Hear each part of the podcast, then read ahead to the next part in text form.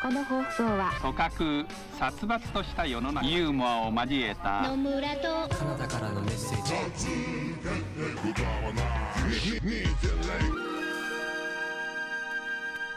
ヨタ話2.0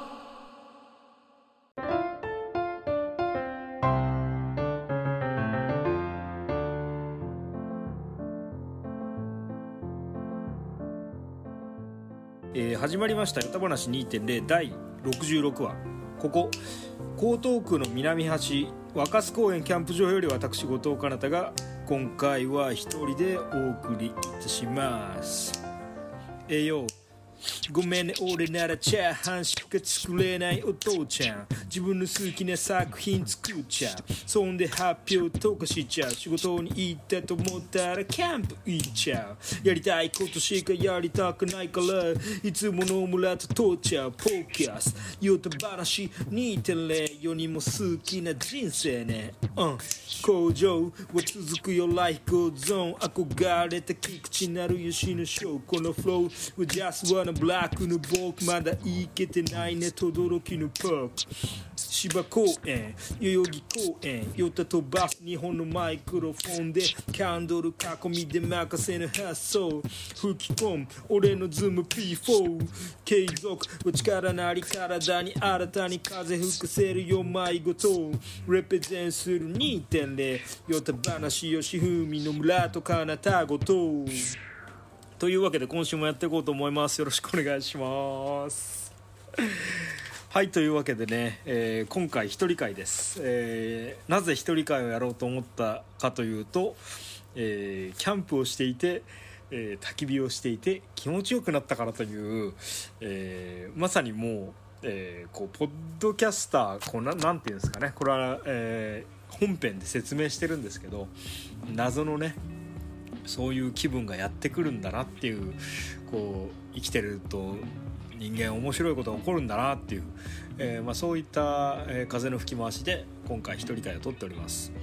で、えーこちらの工場は、えー若洲公園よりとか言ってるんですけど、えー 後撮りでして、えー一人会を1時間ちょっと撮ってその後、えー後日家に帰ってきて新小岩カナタンチスタジオで、収録しております。なので夜の焚き火のチルい、えーね、キャンプ場の焚き、えー焚き火の前で撮ってるわけじゃないよ。ということだけ、えーご承知おきいただけるとありがたいです、またえーまあ一人会っていうのもね、えーこう必要に迫られて、えー野村が風邪で休んだコロナで休んだとか、えーそういう理由とかはまあねあ松本建築芸術祭のレポをしたいからとかそういう、理由ではなく突然やるのとかもいいのかなっていう、えー感じで、えお送りしたいです。またそうそうまたっていうかあのこれ一人で焚き火を前に撮ってるんですけど、えー若洲公園と城南島海浜公園っていうキャンプ場はこう都内で2か所こう、えー焚き火できる、まあ、23区内で、え1泊なんか3400円とかで泊まれて焚き火ができちゃうすごいキャンプ場なんですよ。まあアクセスは若干こうあれですけど若洲公園。そうですね。あの集まろうと思ったらより寄り合い1.0あの芝公園で集まった時みたいに集まれるのかなとか思ったりして。いつか焚き火をリスナーの皆様と囲みながらできたりしたらいいのかななんて後々ね今、えー工事を取るついでに思ったんでここに、えー残しておこうと思います。えーそうですね内容としては今回の一人会の内容としてはまあ最初の方はかなり、えーフリースタイル的に撮り始めたんで言葉を探してるというか話題を探してるというかそういう調子ですけど、えー途中からね、えー焚き火を前に、えーちょっとずつ温まってきて、うん、なんとなくこう話題がポンポン転がってるような感じだった気がします。はい、えーなので、えーチルーク聞き流してもらえたらいいかなと思います、えーそれでは本編どうぞ。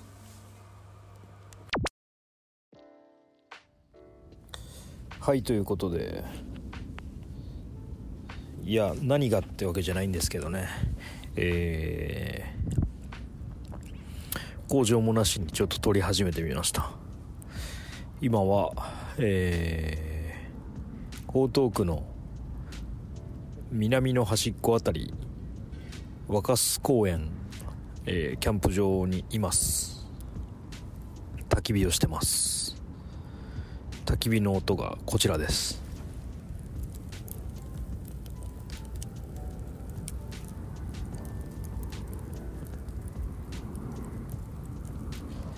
あんま聞こえないか。いやいや公演収録をね、えー、このどのくらいだ？2, 2ヶ月ぐらいやってんのかな？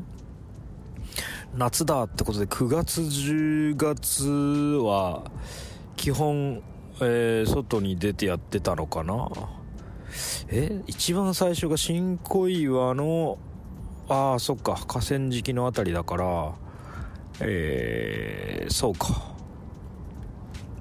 あれは夏っぽかったからな。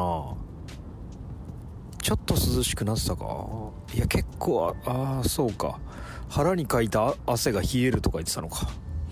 まあ多分2ヶ月ぐらい8回ぐらい8箇所は行ってないか。えー、やってるんですけどまあ外にいることの良さですよね。それをこう、まあ、良さというかそれは好きなだけなのかもしれないですけど感じてえー、こうね酒飲んでこう気分良くなってきた人がこうあの歌いたくなっちゃうとかスナックで延々こう歌ってるとか、えー、みたいなノリで、えー、若洲会若洲公園で焚き火をして気分を良くなってポッドキャストを撮ってるっていう状態ですね、えー、だからすごい短くなるのか長くなるのかよく分かんないけど喋り始めてみました。えー、一人会っていうのはあの別にえー、こうなんか欠員が出た時誰かが風邪で休んでるとか、えー、そういう時のためにあるわけではなく、えー、これ自主的にもやっていいのかなと思って今撮っています。ただ、えー、何を話すかを決めないでやる、えー、松本建築芸術祭の下見の時に、えー、松本の街をぶらついた時のようなノリで今撮っています。ああいいですね。焚き火があるっていうのはね。そう一人で来てまして、えー、ちょっと家族はお家でお留守番というかお家にいてもらっちゃって一人でバイクでこう荷物を積んできてやってます。でやっぱソロキャンプ、えー、ソロツーリングソロキャンプ、まあ、ツーリングってわけじゃないんですけどね。あの新小岩から、えー、ここ若洲公園はバイクでまあ30分弱。30分かかんないぐらいのところで、えー、今の時期だと平日はえー、争わなくても、まあ、キャンプ場のサイトがめちゃめちゃたくさんあるんですけどナンバリングだけだと100僕140番に今陣取ってるんですけどそんなにあんのか、まあ、1からつけるでしょうからね、えー、あって埋まってるのがまあ20個いないぐらいかな。なんでえー、そうっすね。20 20個ぐらい。うん結構スカスカで。まあ11月の初旬だと平日はそんな感じでゆるゆるやれると。ただ昼はね総勢何人ぐらいだろうな。150人ぐらいの中学生がすごいでかくサイトを陣取ってえー、学校のあれですかね。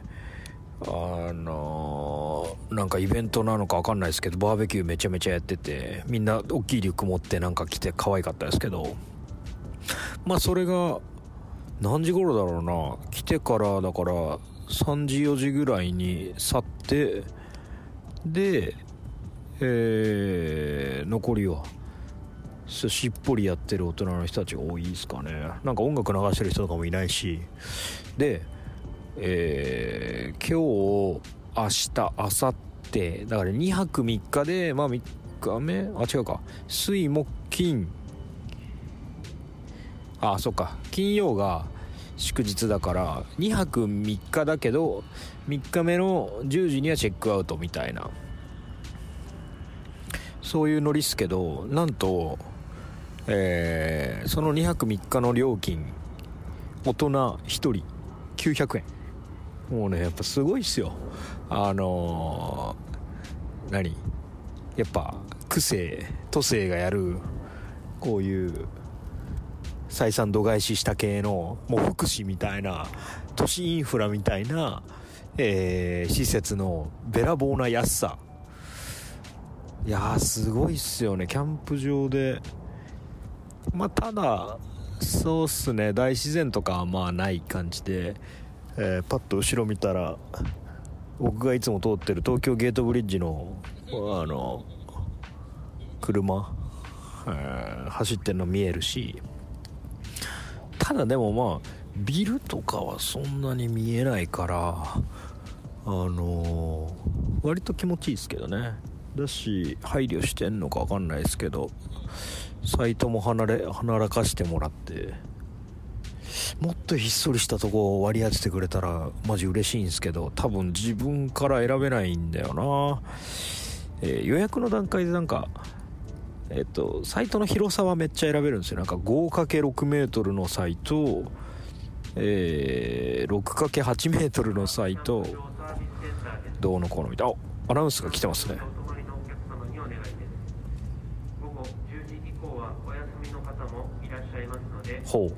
ご利用にあたりましては他のお客様へのご配慮と早めの消灯にご協力をお願いいたします。消灯は10時まで。ん10時には消灯。早めの消灯お願いしますとのことですね。うん。確かにね。ただまあまだまだみんな元気って感じかな。えー今9時半ですけどね。だしえーまあチラチラチラと見て大体のところでまだまだ焚き火が盛んにやられてるような状況で。うんうんムードとしてはかなり開放的こう何管理社会の感じはそんなにないですね。あやっぱなんかこうキャンプってやってて、えー管理人の人がこうファーって来てでえーなんかわかんないけど交流がある場合ももちろんいいと思うんですけど例えばなんかあの野菜あげるよとかあのわかんないけどね。なんかそういう調子道的なことを聞いてきてちょっとあのね話すみたいな。なんかそういうのもそれはそれでいいけど、まあ、昨今そのソロキャンのノリってこう一人の世界みたいな。なんかそういうのに没入する感じをなんか良しとしてるところもあるからこうなんかあんまり立ち入られたくない人も多いのかなと思ってあのこのアナウンス程度にとど、めてるあたりとかもこうなんかちょうどいいっすよね。いやこれ撮って出すかな。まあなんか欠員の時に撮っといてみたいなこともいいけど工場もここでないしね。まあ明日し明後日収録だからちょっと工場書かなきゃなとか思ってるんでですけどああ今ねえーキャンティーンみたいなものでお湯沸かしてるんですけどそれが大体沸騰に沸騰している音がしてるのでちょっとそれをお聞きお聞きください。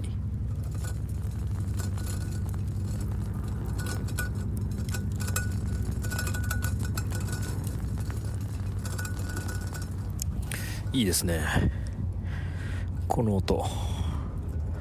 キャンティーンっていうのは僕のは 750mm の、えーいわゆる水筒みたいな、えーっとステンレスでできた筒状の水筒で上の方が、えーキャップになっててそこに輪っかがついてると。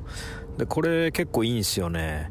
あのお湯を沸かすのにシングルウォールっていうステンレスのただの一枚板をこれどうやって作ってキャストしてるのなんつうんだろう感じ、えーのやつがペラッとこうあるだけで、まあ、夜間代わりになると。でこれがいいのはこう夜間ってえーキャンプ場持ってくと平べったくてバランスいいから倒れなくて使いやすいんですけど、えーこう筒状の普通の水筒みたいなキャンティーンは、えー夜間よりも優秀な点は上のキャップを閉めると中のものが漏れないのであったかいお湯をこれで沸かしてキュッて閉めて、えー布で包んでシュラフに入れとくと湯たんぽ代わりになると。うんこれはとってもいいですよねこの使い方できるのは。ただまあその夜間に比べて安定性は悪いんでうん焚き火のどの辺に置いとくかみたいなこととかは考えなきゃいけない。あとまあ直火で使うに際しては、えーパッキンがねやっぱその漏れなくするためのパッキンがあるんでパッキンのあたりに直火が当たっちゃうと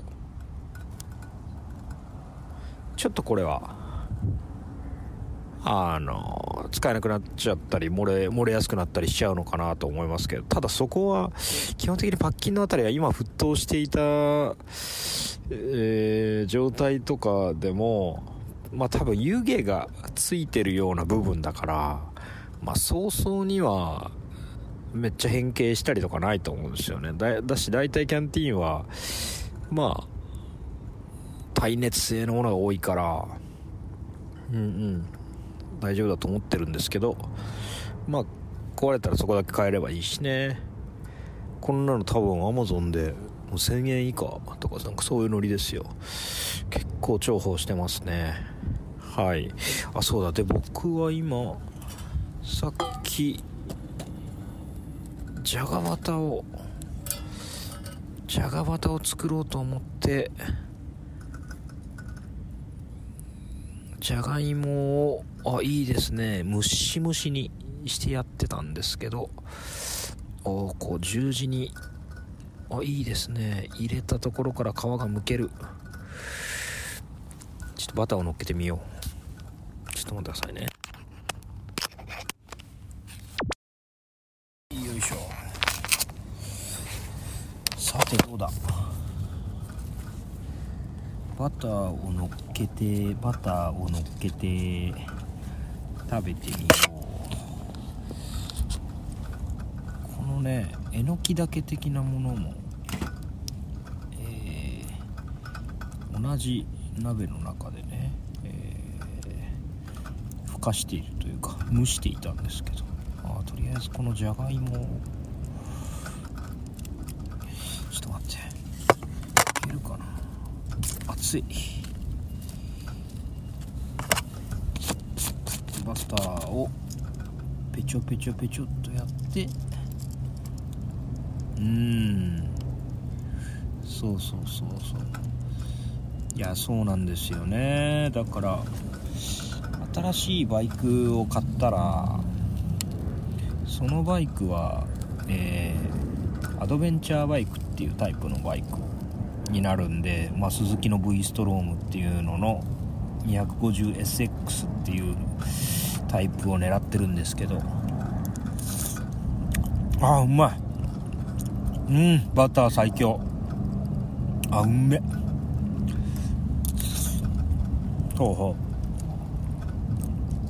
う。その SX ちゃんはえー、あれなんですよね。ちょっとバター増量しようかな。旅バイクなんですよ。まだ買ってないけど。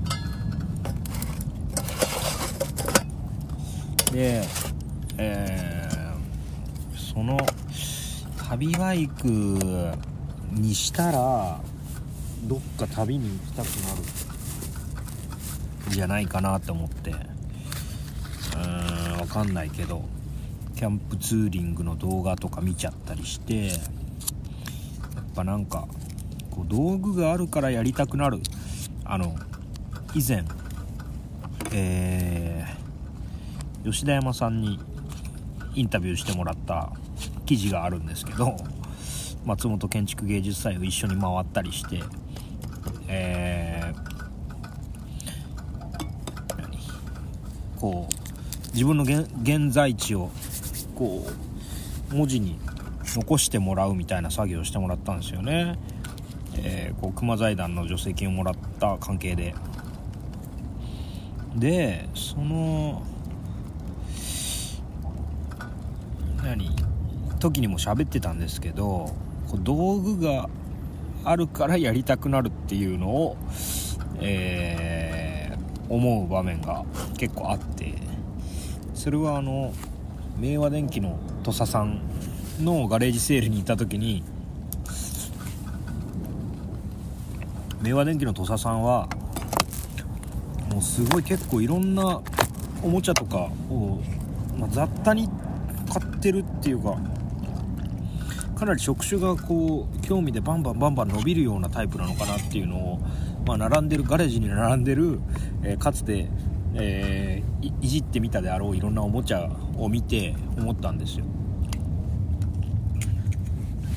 でやっぱえー、っとこうなんかクリエイターだっつって天才ぶって0から何でも01ができるぜと思ってると、まあ、そんなことはもちろんなくそこに道具があるとかおもちゃがあるとか、えー、でそれを自分で遊んでるっていう手を動かしてる瞬間に勝手に物ができていったりとかまあこう枯れた技術の水平思考的に、えー、昔はこんな技術があった。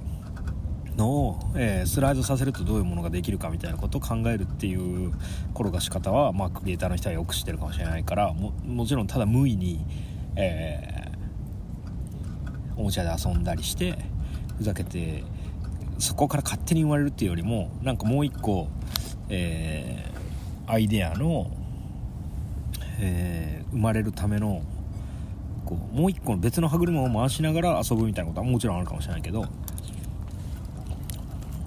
でもただそれをこの目的に向かうためにやるっていうそのゴールを決めて遊ぶんではなく多分もうちょっとゼロに近い、えー、ニュートラルなところから興味子供の時にあのおもちゃ欲しかったぐらいのそういう興味でやってみたいとか遊んでみたいとかそういうところから遊んだの遊んでいくことによってものができたりとか。うん。なんかそういうことはよくあるなと思って。で そういうことがあるからバイクを買いたいって言ってるっていうあの最近くるりの「ハイウェイ」っていう曲が頭の中でめちゃめちゃこうリフレインしてるんですけど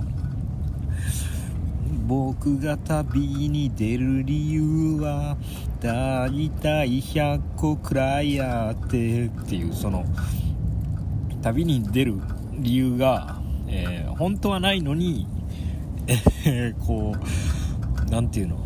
自分自身とかあとは聞かれてもないのに周りに対する言い訳的に、えー、その理由を並べたくなっちゃうみたいな心理それをリリックにしてるんだと思うんですけどなんかそういうそういう感じを僕は今やってるかもしれないですね。あのバイクを新しくしたら旅に出れるんじゃないかみたいな。う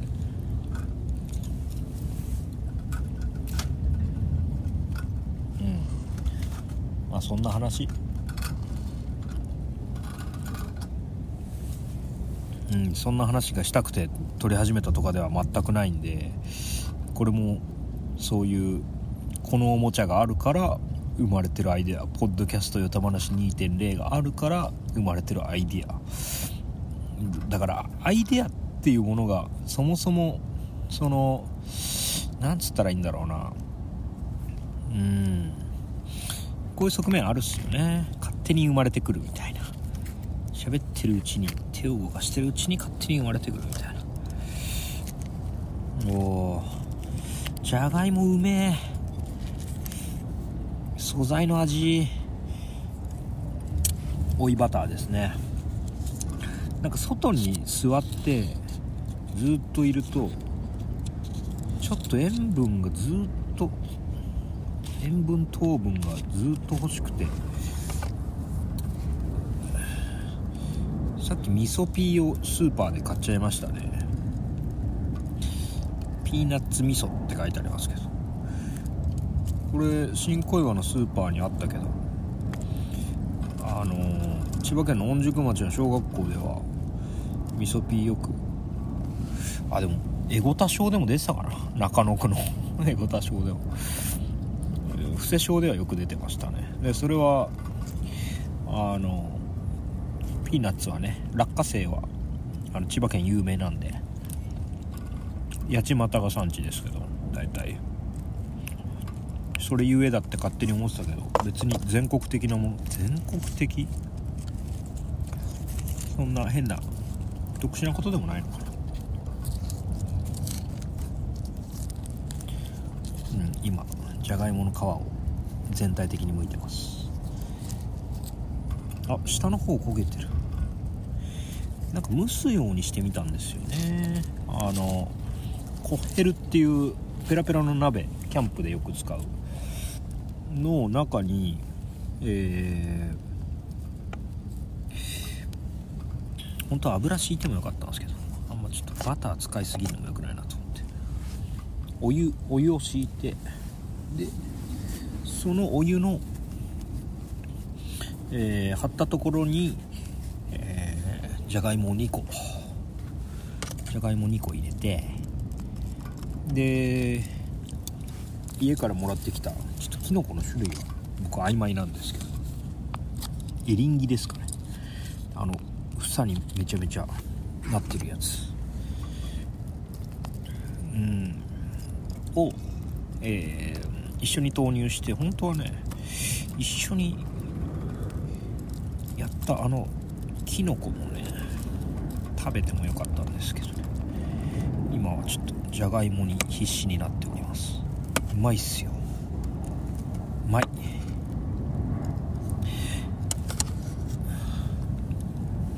うん。そうか。口よりこのお皿の方が近くにあるからカチャカチャ言ってんのは音めっちゃ入ってんのか。あー。ドゥーサム更新されねえかな。なんかふともう何のきっかけもない時にこの前ゆきかちゃんに「ドゥーサムの更新待ってるよ」多分今11月ですけど5月とかであのドゥーサムグッドワークあの敬愛する先輩ポッドキャストですけどええー、ドゥーサムグッドワークの更新止まってて2月に1回ぐらいはやりたいよねだったか1月1回がベストだよねみたいに。多分以前は言ってたんで。あれが更新されるのを僕は待ってるんですけど。忙しいんですかね。だからそうそう V ストロームを買ったら氷見市富山県。行きたいね。あのルートいいんですよね。あのまあ東京から出て山梨長野を経て金沢富山とかの辺にまで行く。左斜め上に登っていく。ルート。全然ツーリングのルートとか知らないですけど多分おそらくかなりメジャーななんとかラインとかあると思うんですよ。ヴィーナスラインみたいなあの景色の良くて割と綺麗に舗装された道。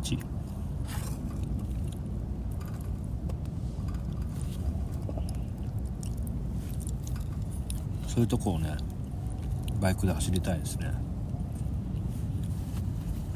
やっぱでも軽自動車かなんか買って家族で行くのもいいんですけどね。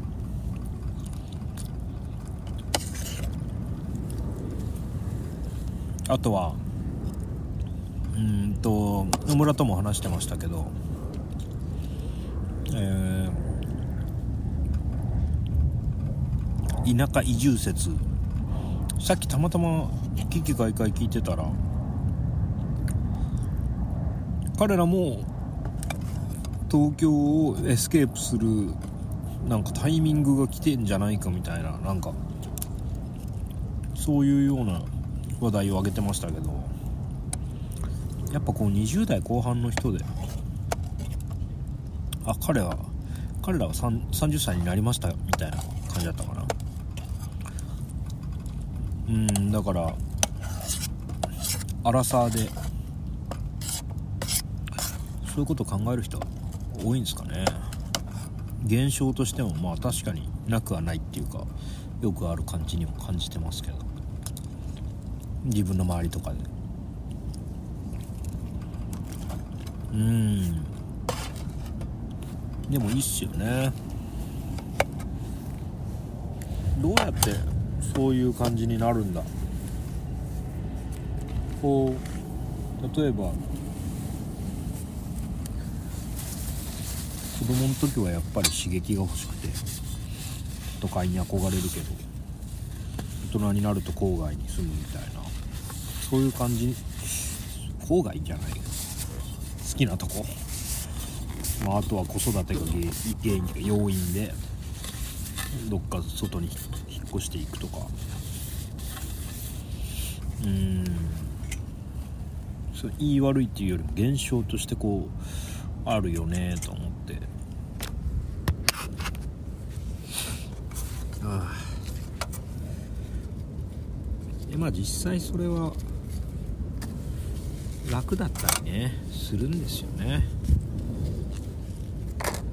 だしやっぱ東京とか23区は人と人との距離がちょっと近いよね、まあ、今住んでるところがっていうことはあるかもしれないですけど。うーん。こうちょっとなんか緊張の糸がほどけないというかうんそのやっぱ恩恵をどこまで享受しに行けるか。えー、なんか便利とか人に会いやすいとか人呼びやすいとか。なんかそういうそういう恩恵の方が勝ってる時はいいけどやっぱりねもうちょっと家自体がチルいとかなんかおキノコもうまそうだな。このじゃがいもきのこは明日食おう。うんやっぱ都会に住む。そういうことね。メリットデメリットとか。でもうちのパートナーはいろんなところを今見た見ながら活動して、えー長野とか、えーちょっとだけチロッと山梨にも行ったのかな、えーあとは香川の獅子島っていう島に行ったりとかして、えーちょっとこう田舎移住ビジョンを探る。ん？ビジョンを探る。うん。ビジョンを探ってますねで僕は海沿いの町で育ったんでうん。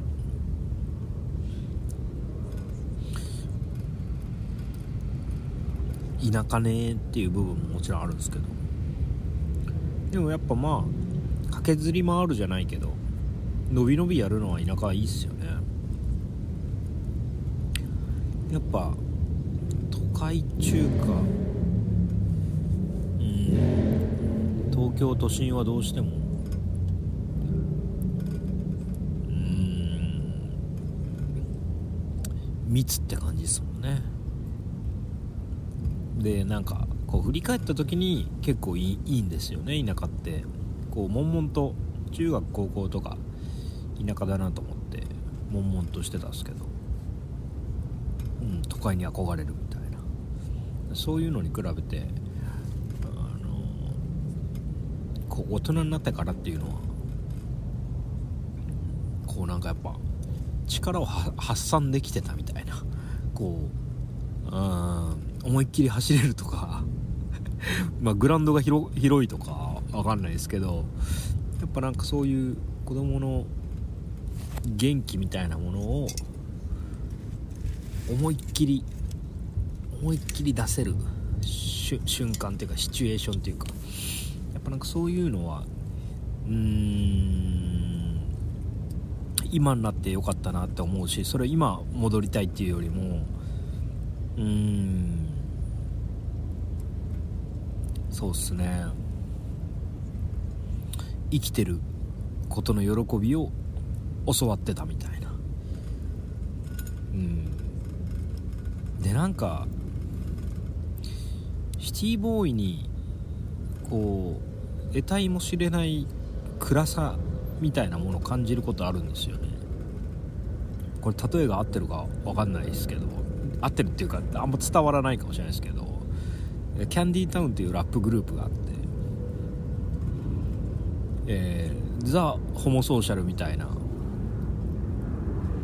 こうあの男十何人組ぐらいの、えークリエイティブチームで、ラッパーが多め。でいろんな多分デザインワークとか映像とかもやる人が中にいるんですけどこうなんかかっこつけ方がやっぱこうクール。えーなんつったらいいんですかね。みんなで同じように革ジャン着込んで、えーこう表情一つ変えないでこうラップを淡々とやっていくみたいなそういうかっこよさ。まあシティボーイの若い若者のなんかそういう世田谷のシティボーイのこうイメージ。結構こうなんか代弁してるじゃないけどレペゼンしてる感じを俺はキャンディタウンには思ってるえーですけどあの暗さみたいなものってうーんなんかやっぱシティが生んでる感じちょっとするんですよね。うーん。いやまあ全然そのどのどのグループもそうとかどの年代もそうとかなんかそういうわけじゃないですけどああいうのはちょっと御宿町じゃ生まれづらいんじゃないかなっていうその御宿町は千葉の漁師町ですよ。海があって。えーこう江戸っ子のテテアンデーみたいな感じとちょっと近いんですよね。あの威勢がいいっていう。なんかそういう地域的な素地が、えーあったりしてだから悪ガキみたいな友達たちと育ったっすけど育った育ったってことっていうか過ごしてたっすけどなんかああいうクールさじゃないんですよね。あのみんなで群れめっちゃ群れてたんですけど中学校の時。うん。そういうのはやっぱね素地が世田谷が生むのかなみたいに思ったりとか。するんですよね。やっぱまあ海があるとか、まあ、山は分かんないですけど山山や森がおあの、えー形成する人人格とかコミュニティ感ももちろん絶対あると思うんで、えーそれがそこ青春時代にどう響いてるかとかもあんま全然自分の周りで観測したことはないですけどいやあるでしょうね絶対ねうんだからなんか海沿いで育ったのもあってなのか知んないですけど水辺に住むっていうのは自分の中で結構良くて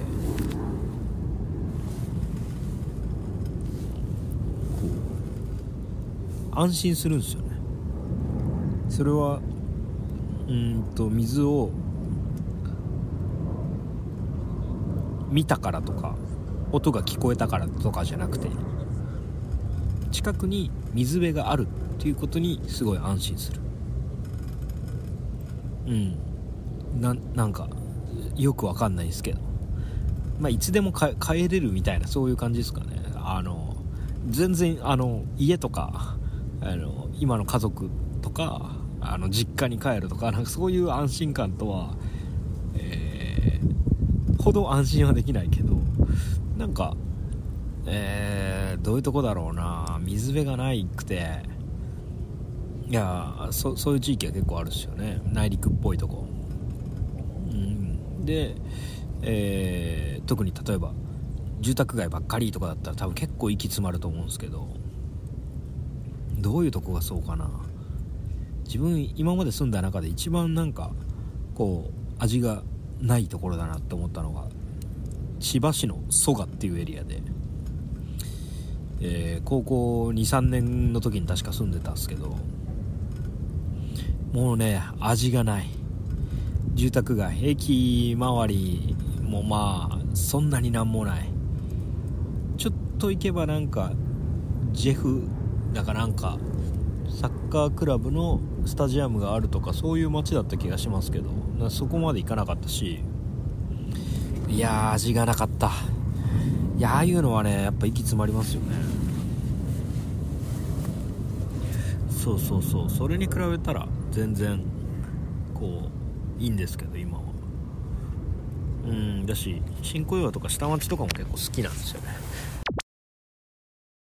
だから東京の東側。東側は下町根性があってこう結構なんかみんななんかまあ火事起きて実際には助けに行かないかもしれないですけどそういう風情。みんながみんなこうちょっと挨拶しやすい雰囲気ですかね。あのそれそれだけじゃないですけどそれは台東区の橋場っていう、えー浅草と南千住の間あたり住んでた時も感じたし、まあ、今の、えー新小岩も結構そういうのノリまあ、えー年が上の方の人とかは、えー結構そういう感じで都会にしちゃ田舎っぽく接してくれるっていうかあのあ柔らかいですよね。元気でやら柔らかいというかなんかそういう感じ。うん。それはいいっすよね。水辺があって人人のちょっと触れ合いがあってみたいのは結構気に入ってるっすけど、田舎ね。そうそうだから島国根性とはまた違うっすけど自分の、えー御宿町に住んでた時も、えー海沿いの方の、えーコミュニティでちょっとスラミーなゲゲッティーなつまりちょっとゲゲトっぽい地区が地区というかそのゾーンがあって、ね、その周りとかは、えー結構こうまあね粘着というかこう古く凝り固まった、えーコミュニティ感とかがあってよそ者をちょっと排除するような部分もあるみたいな噂レベルですけどね、えーで、えー聞いたことあってだから田舎いいなっていうのに対してまあそういう、えーリスクエリアによってはみたいなところもあると思うんですけどね。だし自分が中学校の時とかもあのサーフィンやるのに、えー隣町隣の隣の町とかまあ千葉県のその海岸のラインをえーこう行くとしたらやっぱローカルの人が強いから、えー敬意を払って、はい、入りなさい。自分は別にその隣町にサーフィンしに行くことはないんですけど。なんか文化的にそういうことがあるから気をつけなみたいな。なんかそういうことはあったし実際に御宿町でもああそこの人はねちょっとやんちゃだよねみたいな話めちゃめちゃあって。なんか説教をしてたとか。なんかサーファーってあるんですよね。この前乗りはいけない。前乗りっていうその2個並んでるサーファーのが同じ波に乗ろうとしたらブレイクする一番いいポイントに対しているやつが優先権があってその前に乗ってるやつはこうなんか邪魔みたいな。邪魔をしているとみなされて、えー遠慮しなきゃいけないみたいな。そういうこう風習みたいのがあって自分はなんかそのどこを基準に前なんだっていうのが全然分かんなくて かなり人に忖度しながら乗って乗ってたっていうかさまよってた覚えがあるんですけど自分はそのうまくないんで、えーそうそうそうそう。そういうね田舎もねいいとこだけじゃもちろんないし。でもまあ伸び伸びできるようなとこがあったらいいなっては最近は思いますけどね。野村君も東久留米越してあそこはなんか俺はなんかまだ分かってないけど1回しか行ってないし。うーんなんかすげえバランスだったな。ベッドタウン的な要素が強い強いしただまああそこからピュッと小1時間でも多摩地区の方とか行ったらめっちゃ自然ありそうな感じはしますけどね。まだ郊外ザ郊外って感じじゃないですかね。うんあれがなんかあれにな何か言いたいわけじゃないけど。東久留米うん。あっちのエリアも気になるな。いやとりあえずそんな感じかな。40分。一人会を謎に取り出してみたっていう。チルくてあでそうだ。この若洲公園で焚き火をしてるんですけどどんな感じなのかな？こう友達が後から後から来るってなったらあれかな？わかんないけど受付で明日聞いてみるか。こう焚き火囲んで収録全然あるよな。今だって10時ちょい過ぎでも周りのサイトで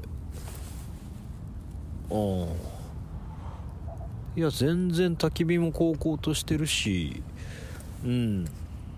なんか消灯そんなにルーズな感じだね。まあこの時間にやってたらさすがにあのゲラゲラ感寄り合い1.0とかのゲラゲラ感でやってたら危ういけど。11時前後とかはもう危ういと思うっすけど例えばでも休日休日の予約が取れないんですよね。若洲公園ガチ勢は若洲公園っていうかキャンパー？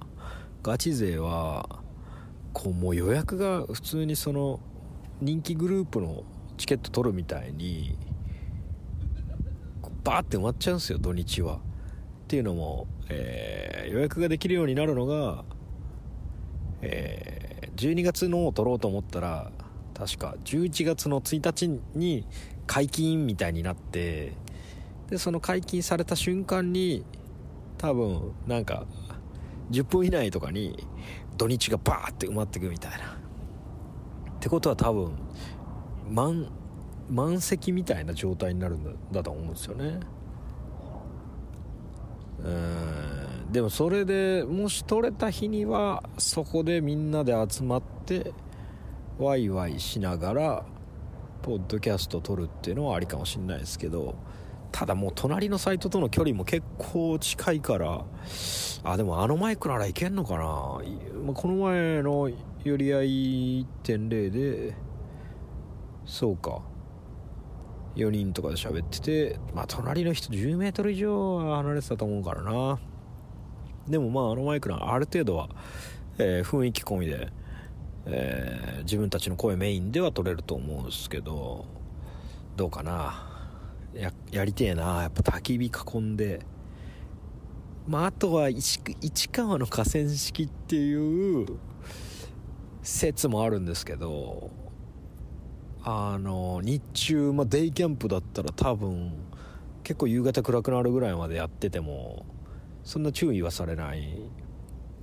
なんかあの河川敷にえーまあ、バーベキューとか向けなんですかね。火使って OK なゾーンっていうのが、えー市川市が管轄してる、えー荒川の河川敷かな？荒川かな？荒川か。な？わかんない、えーの河川敷があってで江戸川かな？あのそこはいいんですよとにかく、えー焚き火をして。で、えートイレがあって炊事場はないけど、えー水が出る蛇口があると。でゴミ捨てもあると。結構必要最低限のものがあって予約がいらないしめっちゃいいんすよ。それはえー桜堤公園って入れたらおそらく出てくると思います。えー本当は市川南4丁目公園とかなんか市川南4丁目河川敷とかなんかそんな感じの名前の場所なんですけど。でなんか市川ってこう千葉の地名じゃんって思うかもしれないですけど、えーもうほぼ新小岩の次の次とかそんな感じ？新小岩小岩市川わかんない元八幡だからまあ市川ってその東京に面してんすよ。えー江戸川区葛飾区におそらく面しててだからまあ川を渡ったら市川みたいなもうすぐそこみたいなとこで、えー新小岩の自宅からもうバイクで15分ぐらいで行けるかな。まあそういう広場があってえーまあ東京の東側とかに住んでるとかあと総武線沿線とかの方は多分駅からも歩いて15分ぐらいかな。15分かかるかかかんないかとかわかんないけどなんかそんな感じだった気するんですよね。なんで日中例えばもうなんか俺なんか朝から陣取りに行ったりしちゃってでそこにわらわらわらわら来る人は来るとかにしたら調子いいのかな。そしたらこう休日に集まることが結構容易になるんで休日にこの若洲公園取ろうと思ったらちょっと厳しいっすよね。あの厳しいっす。あのチケット戦線はもう何がどうなってるのか分かんないっすね。あの昔 あのこれはあのえどこっていうあれじゃないですけどこう予備校ね知り合いの予備校ではあの合格発表のこうウェブの、えー記事じゃなくて何ていうんですかページ、えー昔はこうやっぱ、えー東大だったらその赤門のとこフュッと入って自分の、えー受験番号があるかどうか見るみたいなああいうのあるじゃないですか。あれはこうウェブでも今同時に、えー僕の芸大の場合は、え1時間遅れでこう発表するされる感じだったんですよね、えーそれを、えー某予備校では、えー前日に入手できるっていう謎の謎のハックがあってみんなああいうことしてんじゃないかな。前日に前日にこう土日を取れるような人がいてそういう裏技とかがどっかに出回ってんじゃないかな。ぐらい早いんですけどね。若洲公園はだから取るのむずいんで土日に予約。でそうだもう一個焚き火できてチルい、えー公園都内にあってそれ城南島海浜公園キャンプ場ってとこなんですけどそこは若干ね若干アクセスがね悪いのもあるし今泊まれないんですよね。だからデイキャンプのみでみんなバイク乗ってたらまず最高なんですけどね。バイクはいいよ。そういうね電車バス乗り継いでみたいなとはやっぱ利便性違いますからね。いいよね。あでそれで思い出したんですけどこう1年後か2年後かにこう車の免許で 125cc のバイクまで乗れるようになるみたいな噂あってえーそれめっちゃすごいことなんですよね。っていうのも車の免許でもし125に乗れたら今原チャリしか乗れなくて車の免許では。でこの前の野村とも話した通り、えー原チャリは、えー法定速度30キロに対して、え1個でもクラスを上げればだから小型、えー小型特殊じゃなくて大型2種とかだっけな、まあ、とにかく 125cc までっていう免許があるんですけど、えーまあ、その次が 400cc までなんですけど、え1個でも排気量を上げた免許取ってれば60キロの出していい、えーバイクに乗れると。90cc とか、まあ、そういう 100cc とか 125cc のバイク。でなんかそのそしたら60キロだと全然あの街乗りストレスないんですよ。ただ30キロ、まあ、法定速度速度30キロで、まあ、捕まらない範囲で40から40わかんないけど。45どんくらい？わかんないですけど。まあパーって飛ばしてる原チャリめっちゃいますけど。えーその範囲だとちょっと肩身が狭いというか窮屈に感じる人は多いと思うんで。ね、普通に車車の免許で 125cc まで乗れてもし法定速度も、えーちゃんと60キロになってたらめちゃめちゃ調子いいと思いますね。うん。まあ自分の場合はね、えー中昔でいう中型今でいう普通二輪っていうのを持ってるんで全然その恩恵は関係ないんですけど焚き火がちょっとチーンってしてきたな。まあとりあえずそんな感じですかね。これもしポッドキャストに流すんであればこれのための工場も書くか。明日の午前中はカキカキだなじゃ。あはいそんなわけでえー特殊なチル会チル会をお送りしました。まあたまにこういうのやるの。いいっすよね。あとは野村がなんかやっぱ英語で配信をしているっていうの一個聞いてみたいですけどね。あのこうやっぱ自分でもフィラーが特に多くなるしこういう一人でやってる時は。だしなんかその次の話題あんのかなみたいな考えながらやってるこの今回の収録の最初の方とか結構なんか挙動ってると思うんですよね。挙動ってるまでいかなくてもとにかくそのフィラーが増えて、えー人にもこう緊張感とか不安感が伝わるようなノリでやってる気するんですよ。やっぱすげえよな。配信配信するってだって生放送ってわけですもんね。まあまあまあまあ気になるっていう話でした。うん。一旦じゃあね、えーそんなところで締めたいと思います。ぬるっと始まりましたけど。はい。えーじゃあ終わりますね。ここまでのお相手は後藤かなたでした。ピースビアウ聞い